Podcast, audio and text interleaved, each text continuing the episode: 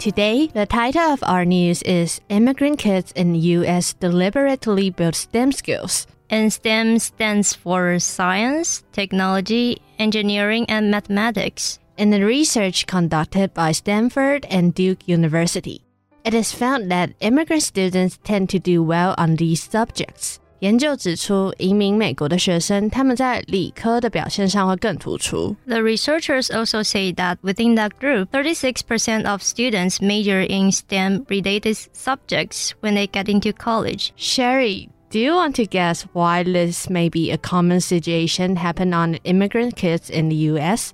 I think it's quite logical. Is that because many immigrants are Asians? I think typically Asian kids are good at STEM subjects. Mm, I think that's half right. But there is a reason can explain why Asian or other immigrants may do better on STEM subjects. According to the statistic made by US government in 2017, most immigrants come from Mexico and China, and the total number is about 14 million people. Wow, that's a big number. By the way, it hasn't included the immigrants from other countries. Yeah, that's true. But the most important thing is that no matter they are Mexican or Chinese, their mother tongue are not English. So it would be hard for them to adapt the whole new environment at the beginning.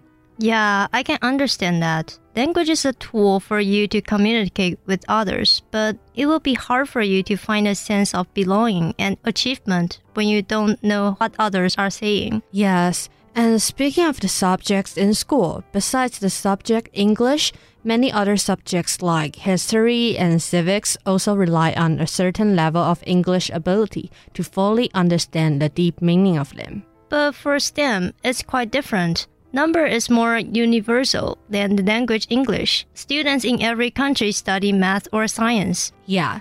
So the immigrant students rationally decide to build on skills that they are relatively more comfortable with, such as math and science. According to the research, the immigrant students tend to take more STEM course in high school and then they get into the related department in higher education. Eventually, they may become experts in these fields. 就像是心理学家阿德勒说的补偿作用，学生在语文领域上面比较没有自信， 他可能自然而然就会在其他方面下更多努力，就是让自己变得更好。Yeah, I've also seen a news saying that early STEM for provides critical foundation for future learning. 从小开始学习科学、科技、工程还有数学的课程，对学生未来的发展是很有帮助的哦。Community for Advancing Discovery Research in Education funded by National Science Foundation in the US, conducted a research showing that quality STEM experiences in pre-K through grade 3 can offer a critical foundation for learning about these disciplines in ways that facilitate later learning. 所以是说，有品质的 STEM 学习在幼稚园到小学三年级是很关键的哦。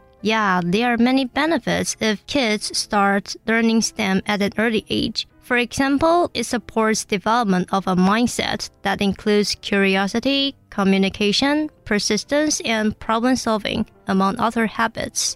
学习 STEM 可以培养学生的好奇心、沟通能力、毅力，还有问题解决能力的哦。I think it's quite true because I know that for an engineer, sometimes it takes them weeks to figure out a bug in a program. Also, it sometimes takes us plenty of time to solve one interesting math problem in old high school day. Yuka, do you enjoy the progress of Mm-hmm. solving math problems? Uh, that's a sensitive question, and actually, not really. I'm not that kind of math person. How about you? Me either. But I think that's totally fine since we're in university now. That's true. By the way, I noticed that the research states it's not only important to have STEM stimulus at an early age, but quality early STEM is important as well. 对，其实不只要在小时候就接触理工方面的科目，重点是要好的学习，还有课程并值。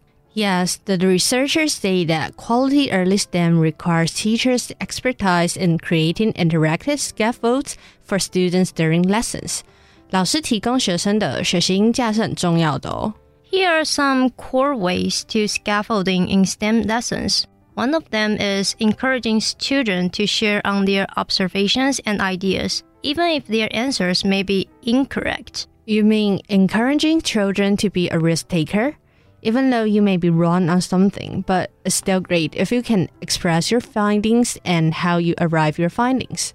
Indeed. I think it is a good practice for STEM skills because it not only takes a lot of courage to say in front of the others, but it shows students how it works in STEM by considering different possibilities and their supporting evidence in order to solve a problem. Yeah, in that case, I think teachers' attitude is very important. If the teachers create a supportive learning environment and offer carefully designed lessons with many good questions, students will be willing to share their observations and come up with productive ideas. So, Sherry, what else do you think a teacher should pay attention to when creating a supportive environment? I think providing all children with equal opportunities to participate in STEM experiences are important. Why would you say that? Because in my experience, I found math teachers may focus more on the high achievement students. Mm, I think I can imagine that teachers like to welcome some talented students to solve the math problems on stage. Yeah, so STEM is important, but teachers' scaffolding is also an important part. That's right. That's the end of our news today. Hope you guys enjoy it.